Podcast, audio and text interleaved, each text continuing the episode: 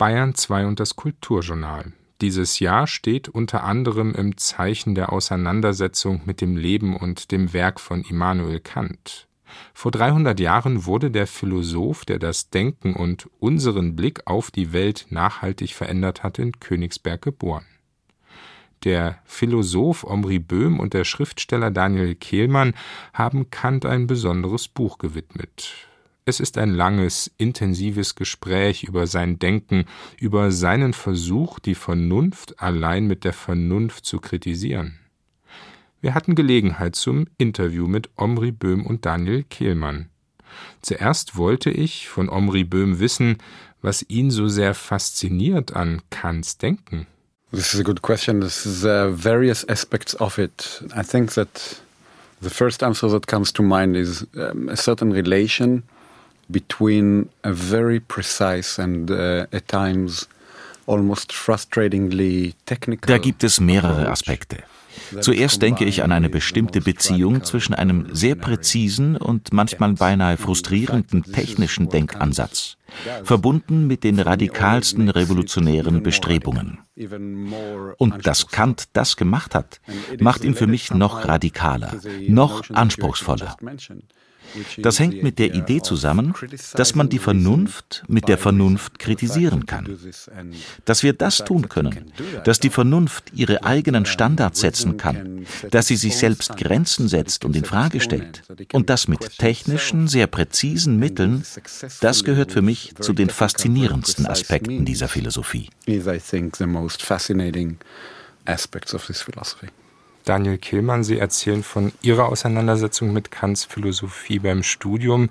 Heines schöner Formulierung folgend, die Kritik der reinen Vernunft sei ein Buch, das die Nachtgeister erschrecke. Für Sie ist Kant seitdem aufregend. Warum? Ja, es war für mich beim Studium ein wirklich überwältigendes Erlebnis, wie viele Probleme und Fragen Kant eigentlich beantwortet, beziehungsweise Probleme klärt ich war wirklich ganz verblüfft. Ich war ja damals jung und idealistisch und dachte eben, dass die wichtigen Intellektuellen alle wichtigen Bücher rezipiert und durchdacht haben und war ganz verblüfft davon, wie viele Debatten stattfinden da draußen in der Welt, auch auf durchaus hohem Niveau, aber Debatten über Dinge, die Kant schon auf viel höherem Niveau behandelt und teilweise geklärt hat. Und ich dachte, kann das sein, dass diese Menschen nicht Kant studiert haben und sich trotzdem zum Beispiel über die Frage, was ist Kunst, wie funktioniert Kunst oder eben auch, was kann man erkennen, Brauchen wir Gott? Was ist das Brauchen Böse? Gott, Fragen, genau. die Sie auch beschäftigen, genau. Dass Sie sich über all diese Fragen unterhalten und gar nicht wissen, auf welchem Niveau Kant diese Fragen schon behandelt hat. Und heute weiß ich, ja, das ist selbstverständlich so. Aber für mich blieb eben immer dieses große Erlebnis der Klärung mit, mit Kant verbunden. Es gibt eben wirklich viele wesentliche Fragen.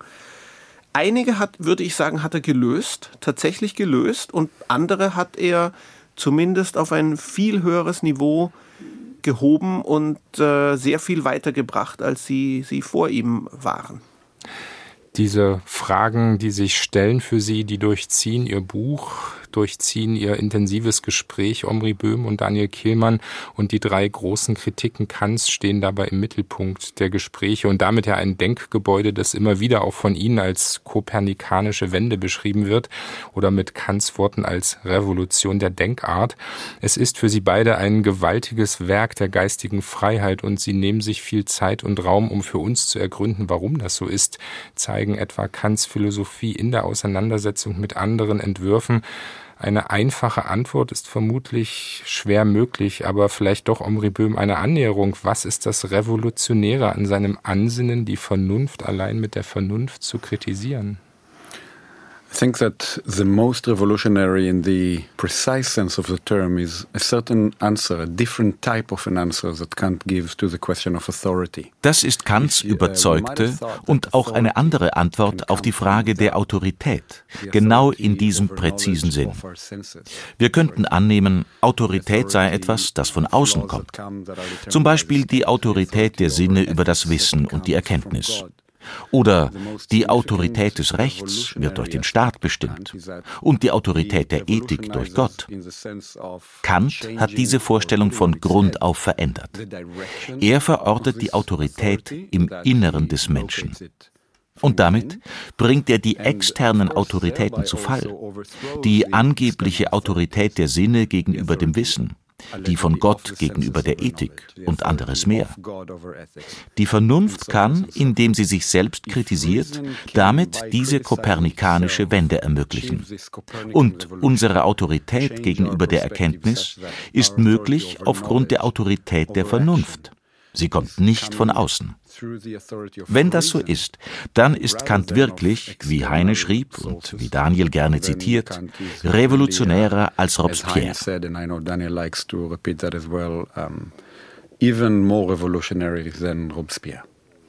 Und inwiefern entsteht daraus Freiheit, Daniel Kehlmann? Das ist ja eine Frage, die Sie in all den Gesprächen sehr beschäftigt. Naja, die Freiheit bei Kant beruht eben auf diesem Prinzip, dass man Gesetzen folgt, die man sich selbst gibt und die einem nicht irgendjemand anderer vorschreibt. Und das zieht sich durch das ganze Övre. Also dieses Prinzip der sich selbst gebenden Gesetze, das verfolgt er in der Erkenntnistheorie wo er wirklich sehr umfangreich zeigt, dass die Grundstrukturen der Welt, wie wir sie wahrnehmen, eben geformt sind von Gesetzen, die wir der Welt vorschreiben, die unser Erkenntnisapparat der erkannten Welt vorschreibt, damit sie uns überhaupt eine erkannte Welt werden kann. Er verfolgt das in der Ästhetik, in seiner Kunsttheorie, dass eben auch hier man nicht einfach einer Autorität folgt, man lernt nicht einfach, was gute Kunst ist, sondern Kunst ist eben auch etwas, was selbstständig Zweckmäßigkeit schafft, Gesetzlichkeit schafft, die wir nicht einfach erlernen, sondern die wir in gewisser Weise wiederfinden. Wir finden unsere eigene Autonomie wieder in dem Kunstwerk, dem wir gegenüberstehen. Und dann natürlich, und das wäre der Schlussstein oder der wichtigste Teil des ganzen Argumentes in der Frage, wie wir handeln sollen, dass eben auch hier unsere Vernunft erkennt die Gesetze, die wir uns selbst geben äh, nämlich, das ist der berühmte kategorische Imperativ, handle so, dass die Maxime deines Willens stets Grundlage einer allgemeinen Gesetzgebung sein könnte. Das klingt sehr kompliziert, das ist auch nicht so einfach. Aber es bedeutet vor allem eben, dass niemand, auch Gott nicht, eine Autorität sein kann, wenn es um die Frage geht, wie wir handeln sollen. Und darauf Hannah Arendts viel zitierter Satz, niemand hat das Recht zu gehorchen, leitet sich genau in dieser Hinsicht von Kant her, ja, ist Teil ihrer Kant-Interpretation. Man hat eben nicht das Recht, sich einfach unterzuordnen. Und das ist der wirklich revolutionäre Aspekt von Kant, der sich durch alle Teile des Werkes zieht. Ich nehme an, Omri Böhm, Sie argumentieren in die gleiche Richtung hier und heute. Also ich möchte auch den Satz von Hannah Arendt zitieren. Niemand hat das Recht zu gehorchen. Es ist ein Satz von Hannah Arendt, nicht von Kant. Sie hat damit, und das wird gerne vergessen, Kants Position erklären wollen. Ganz nebenbei, sie antwortete Adolf Eichmann. Er sagte, ich habe die Gesetze der Nazis befolgt und während ich das tat, gehorchte ich dem kategorischen Imperativ. Arendt entgegnete, das ist Unsinn. Wer immer Kant gelesen hat, weiß, dass niemand das Recht hat, zu gehorchen. Jeder und jede von uns kann sich selbst Gesetze erlassen. Auch dann, wenn wir wir die Gesetze eines Staates befolgen. Ob wir das tun oder nicht. Die Vernunft, mit der wir sie akzeptieren, liegt in unserer eigenen Autonomie begründet. Das ist unsere eigene Gesetzgebung. Es ist interessant, diesen Gedanken auch einmal in Bezug auf Gott durchzuspielen. Mit einer berühmten platonischen Frage könnte man fragen, folgt Gott dem Guten? Will Gott das Gute, weil das Gute gut ist? Oder ist das Gute gut, weil Gott es will? Mit Blick auf die Idee der Freiheit Gottes kommt es hier zu einem Paradox. Deshalb ist es interessant. Wenn Gott das Gute will, weil es gut ist, dann wird die Freiheit Gottes begrenzt. Es gibt also eine Spannung zwischen der Freiheit und dem Guten. Wenn auf der anderen Seite das Gute genau das ist, was Gott will, dann ist das Gute willkürlich und relativ. Eine der besten Möglichkeiten, Kants Überlegungen zur Freiheit zu verstehen, ist diese. Er kann das Paradox überwinden. Freiheit kann für ihn nur als bestimmte Form des Willens verstanden werden. Jede Verletzung dieses Willens, jede Verletzung des autonomen Willens ist keine Freiheit. Das ist kein einfaches Konzept. Wenn wir es verstanden haben, dann lassen wir die Idee hinter uns, es würde unsere Freiheit einschränken, das Richtige zu tun. Es gibt nur eine Möglichkeit, frei zu sein, das Richtige zu tun, weil es das Richtige ist. So kann man die kopernikanische Wende in der Philosophie Kants verstehen. And that realization is already an understanding of the Kantian Copernican revolution, I think der Philosoph Omri Böhm und der Schriftsteller Daniel Kehlmann im Gespräch über Immanuel Kant, sein Denken, seine Revolution im Denken. Daniel Kehlmann hat den kategorischen Imperativ schon angesprochen. Handle nur nach derjenigen Maxime, durch die du zugleich wollen kannst, dass sie ein allgemeines Gesetz werde. Dieser Satz ist einerseits so klar und gleichzeitig so groß. Auch für die Ergründung dessen nehmen sie sich viel Zeit und Raum dieser kategorische Imperativ durchzieht ihre Gespräche. Eine Leitfrage in der Beschäftigung mit Kant ist für sie beide die nach dem Menschen. Was ist der Mensch? Sie taucht immer wieder auf in ihrem Gespräch, verbunden mit den drei berühmten Fragen. Was kann ich wissen? Was soll ich tun? Was darf ich hoffen? Omri Böhm, Sie sagen, die Antwort auf die Frage, was der Mensch sei, könne nur eine moralische sein und das sei vielleicht die größte Leistung von Immanuel Kant. Inwiefern? I think that there's a great tendency also in Kant's day and in our own to look at humans as um, es gibt immer wieder die große Tendenz, den Menschen und auch die Humanität als eine natürliche Kategorie zu betrachten. Zu denken, der Mensch ist eine Art Tier. Das war zu Kants Zeiten so und das gibt es heute auch. Das Problem dieser Perspektive liegt darin, dass die Wissenschaft, die uns die Wahrheit über die Natur und die Tiere vermitteln will, die eigentliche Bedeutung dessen, was der Mensch ist, untergräbt, nämlich die Idee der Würde des Menschen. Die Biologie als empirische Wissenschaft kann einen Wert wie unantastbar nicht begründen. Um die unveräußerlichen Menschenrechte und die Unantastbarkeit der Würde des Menschen zu denken, müssten wir den Menschen vor allem als frei betrachten. Und weil er frei ist, hat er Verantwortung. Um eine Idee wie die Würde des Menschen zu begründen, müssen wir in Kategorien denken, die über solche wie Natur hinausgehen. In unserer heutigen Kultur, in unserem Naturalismus, unserem Glauben an die Wissenschaft, sind wir der Auffassung, wir müssten, um vernünftig zu denken, wissenschaftlich denken. Es gibt die Annahme, um vernünftig zu denken, muss man die Menschen als Tiere betrachten und als nichts anderes. Kants große Leistung, die für uns sehr wichtig ist, gerade weil sie uns heute nicht selbstverständlich erscheint, ist diese. Wir können vernünftig über Menschen denken. Wir müssen vernünftig über sie denken und sie als freie Wesen, nicht als Tiere, nicht als Objekte der Wissenschaft betrachten. Das Verhältnis zwischen Vernunft und Freiheit als Charakteristikum der Humanität ist, wie Sie richtig sagen, nur eine moralische Kategorie. Es ist keine biologische, historische oder andere wissenschaftliche. Es ist auch, um weiteren Fragen vorzugreifen, die einzige Möglichkeit, auf die Frage nach dem Rassismus zu antworten. Uh, the only way to answer questions of racism, for example. Auf jeden Fall. Dazu gleich noch eine Frage, aber zunächst auch Daniel Kehlmann an Sie. Die Frage, was der Mensch sei, könne nur eine moralische sein. Umgekehrt, inwiefern haben wir als Menschen dann auch eine große moralische Verantwortung? Wir haben eine absolute moralische Verantwortung sozusagen nach Kant.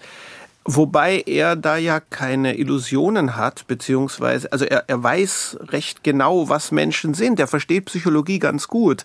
Er hat auch den schönen Satz gesagt, aus so krummem Holze, als der Mensch gemacht ist, lässt sich nichts Grades zimmern.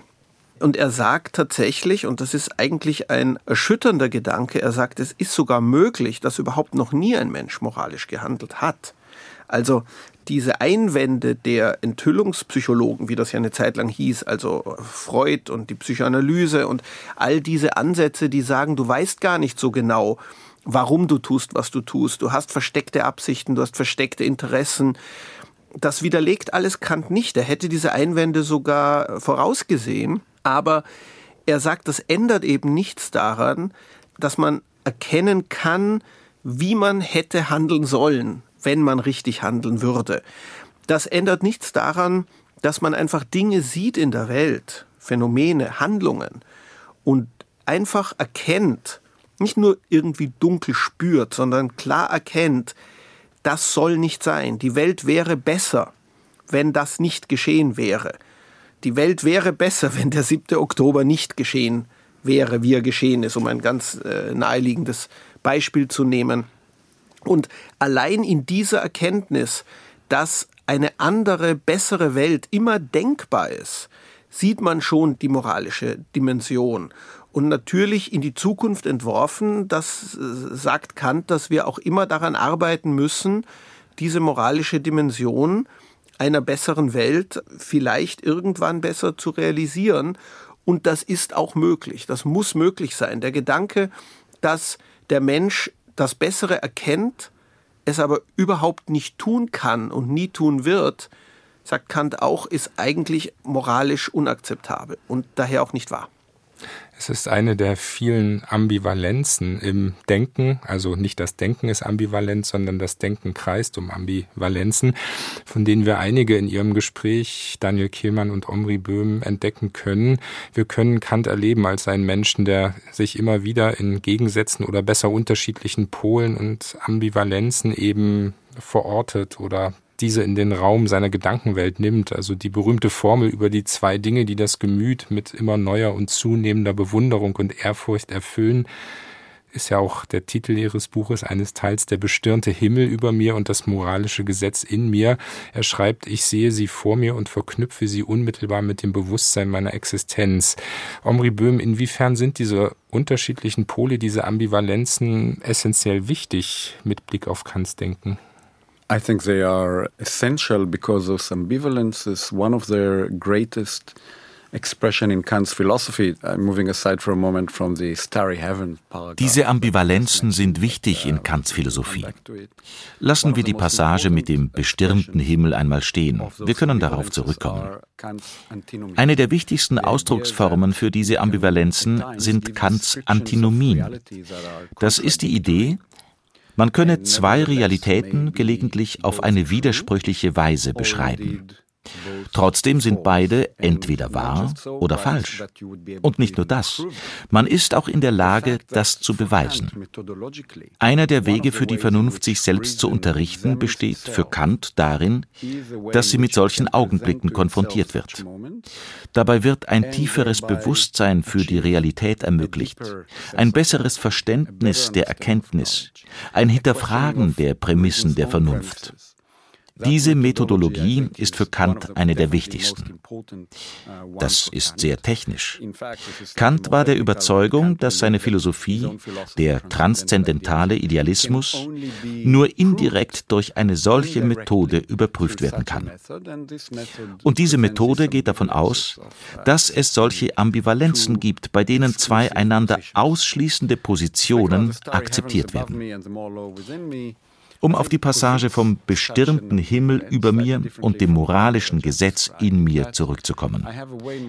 Auch sie beschreibt eine Ambivalenz, auch wenn sie etwas anderes ist als die, die ich gerade erwähnt habe. Ich schaue auf den bestirnten Himmel. Und im Verhältnis dazu empfinde ich mich als unendlich klein. Denn der bestirnte Himmel ist unendlich groß. Durch diese Erfahrung, das Gefühl, angesichts des Himmels zu verschwinden, entdecke ich meine eigene Kraft meine Freiheit. Ich weiß gar nicht, ob ich von einer Ambivalenz sprechen würde.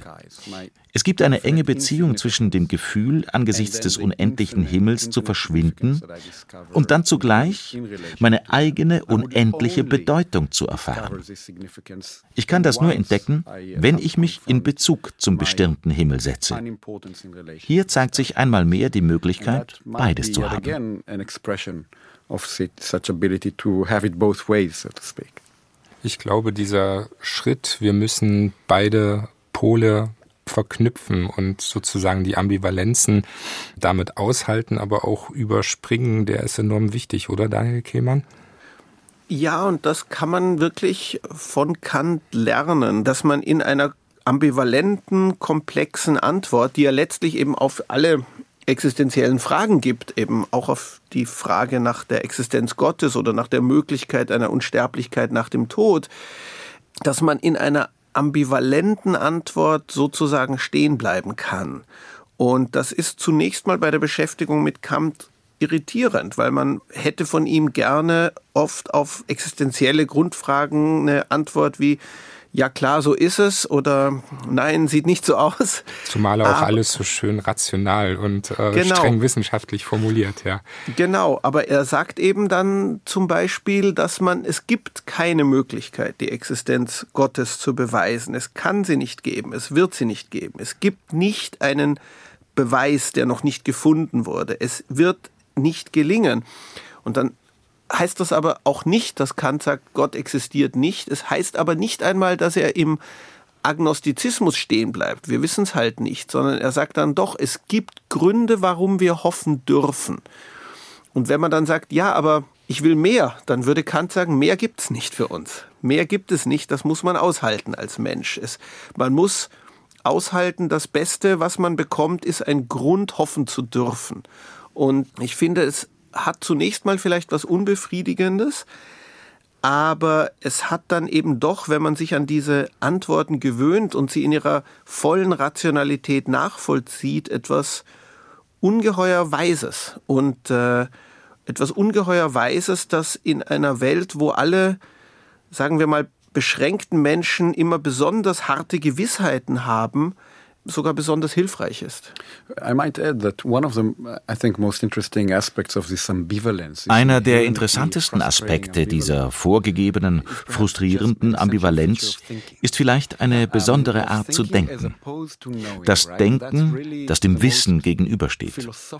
Und das ist wirklich einer der philosophischsten Aspekte bei Kant. Er ist ein genuiner Philosoph, ein sokratischer Philosoph.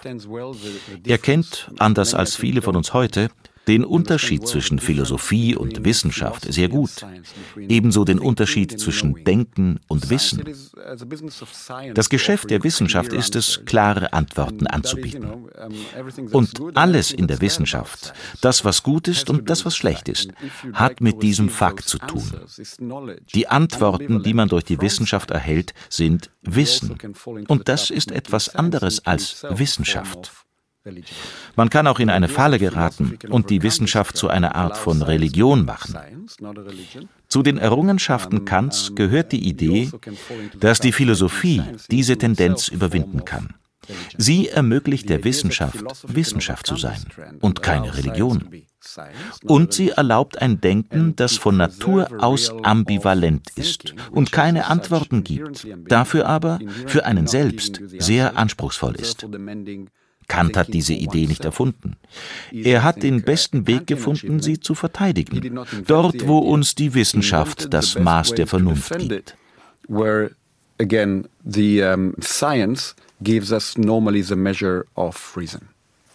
Omri Böhm und Daniel Kehlmann, sie ringen mit Kant, sie berufen sich auf ihn, gleichzeitig kritisieren sie ihn auch, sie selbst sind nicht seine Anwälte und ihr gemeinsames langes Gespräch ist alles andere als eine undifferenzierte Lobeshymne. Im Vergleich zum letzten Kant-Jubiläum 2004 werden heute auch die dunklen Seiten in diesem Denkgebäude viel stärker kritisiert und problematisiert der Rassismus, der vor allem in seiner Anthropologie zum Ausdruck kommt. Omri Böhm, Sie sprechen einmal von einem absolut unwürdigen Verrat an der Verteidigung der Idee der Menschheit als einer moralischen Kategorie. Das wäre dann eine sehr große Ambivalenz. Wie damit umgehen, wie das für sich in einen Einklang bringen? Did I really say this? This is uh, sounds very, uh, indeed very harsh. Uh, but Habe ich das wirklich gesagt? Es klingt sehr hart. Aber der Vorwurf ist wichtig. Man muss das deutlich benennen. Diese Aussagen von Kant sind ein Verrat, auch an seiner eigenen Philosophie. Und diese bietet doch die beste Antwort auf die Frage, warum solche Beschreibungen heute nicht nur politisch nicht korrekt sind, sondern auch unwürdig für einen Philosophen, der sich auf Kant beruft. Sie widersprechen der Idee der Humanität als einer moralischen Kategorie, nicht einer biologischen. Wenn man Humanität als moralische Kategorie versteht und auch sieht, wie Kant das an anderen Stellen gut artikuliert hat, dann erkennt man, das ist nicht gut. Das ist politisch nicht korrekt. Das ist, abstrakt gesprochen, rassistisch. Es ist einfach Unsinn, von menschlichen Rassen zu sprechen. Rasse ist eine falsche biologische Kategorie, auch wenn sie von Anfang an verwendet wurde. Kant hätte besser als jeder andere wissen sollen, warum diese Idee einer menschlichen Rasse falsch ist. Humanität ist keine biologische Kategorie. Für mich ist das der widerwärtigste Aspekt seiner rassistischen Äußerung. Erfahrungen. Im Unterschied zu vielen anderen Menschen heute würde ich es aber vorziehen, Kant für seine eigenen Fehler zur Rechenschaft zu ziehen und gleichzeitig an seinen großen Idealen festhalten. Ich würde diesen Fehler nicht dazu verwenden, um die Ideale selbst zu beschädigen, zu delegitimieren.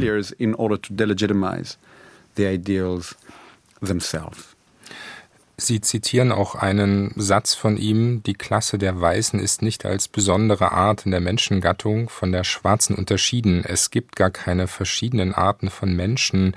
Trotzdem stehen diese rassistischen Äußerungen der Anthropologie auch heute da und wir lesen sie und sind erschüttert. Daniel Kehlmann, wie verknüpfen Sie das für sich mit auch Ihrer großen Begeisterung für Kants Denken?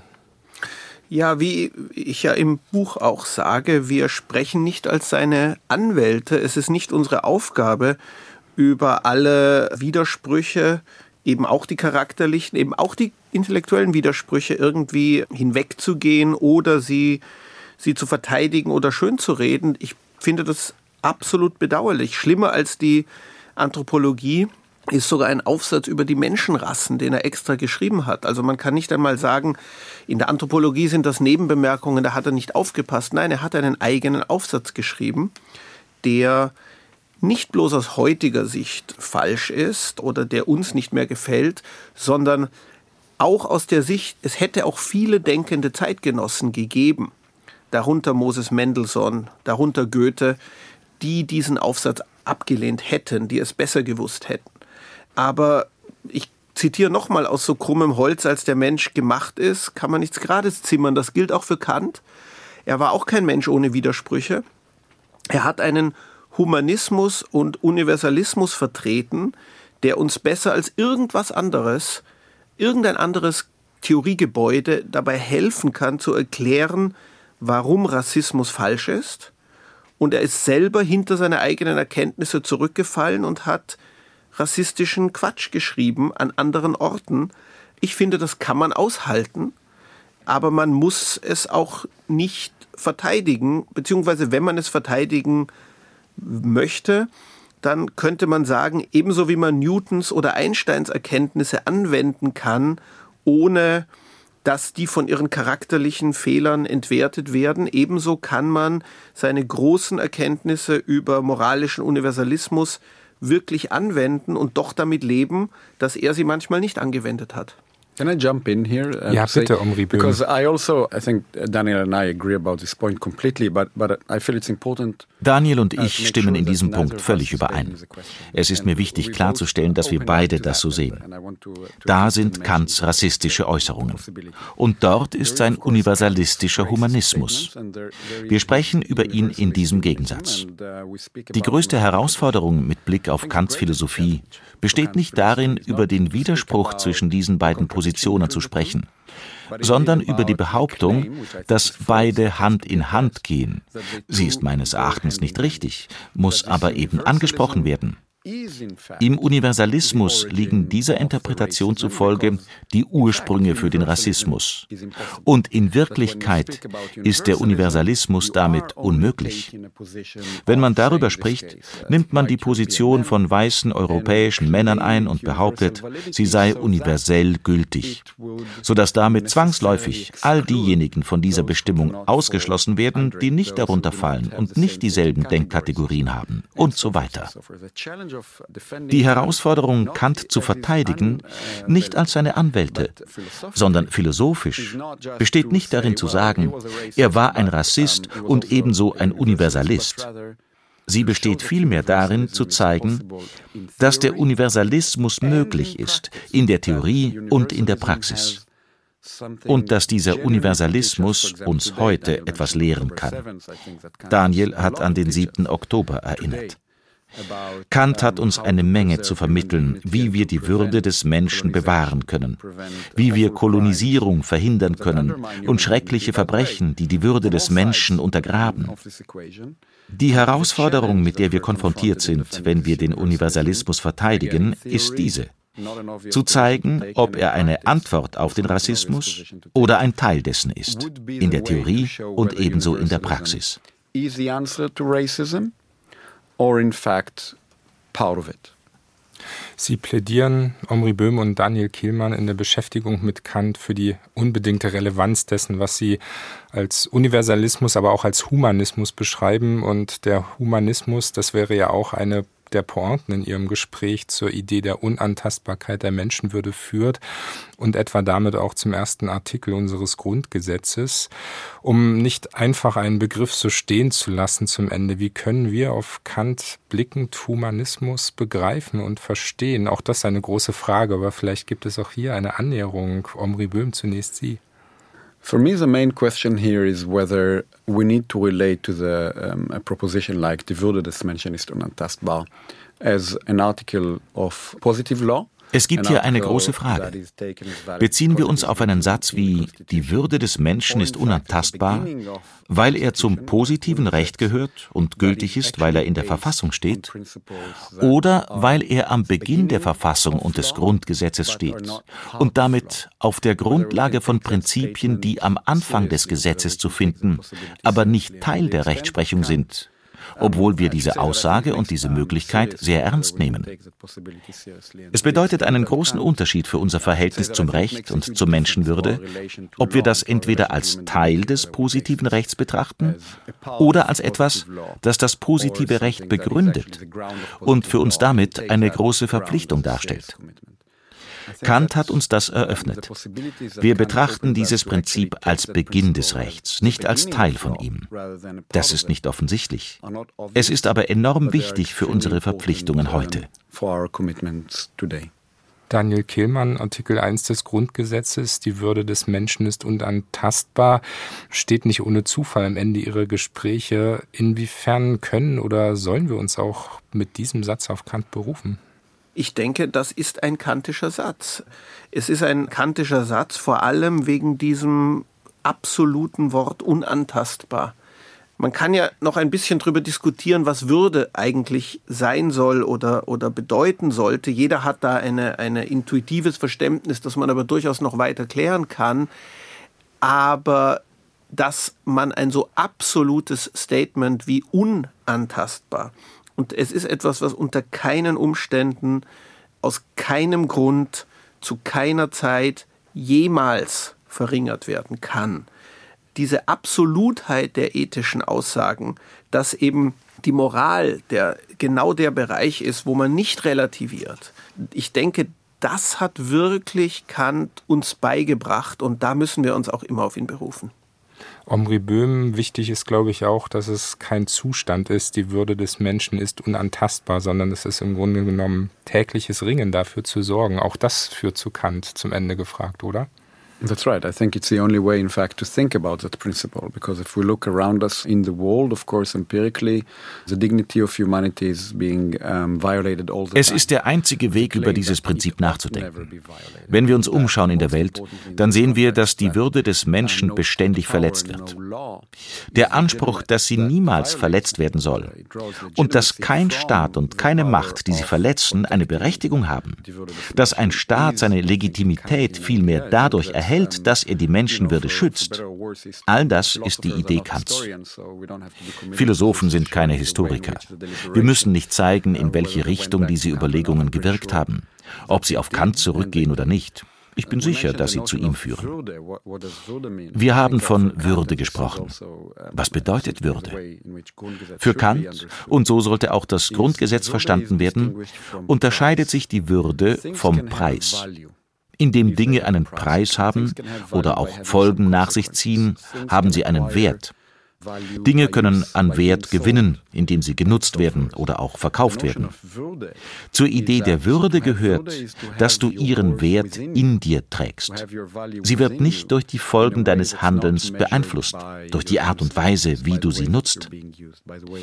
Der Versuch, die Idee zu formulieren, dass Menschen um uns herum einen solchen inneren Wert haben, in einer Welt, in der scheinbar alles in seinem Wert gemessen wird, mit Blick auf den Preis und den Gebrauch, das ist die große Leistung der Philosophie von Kant.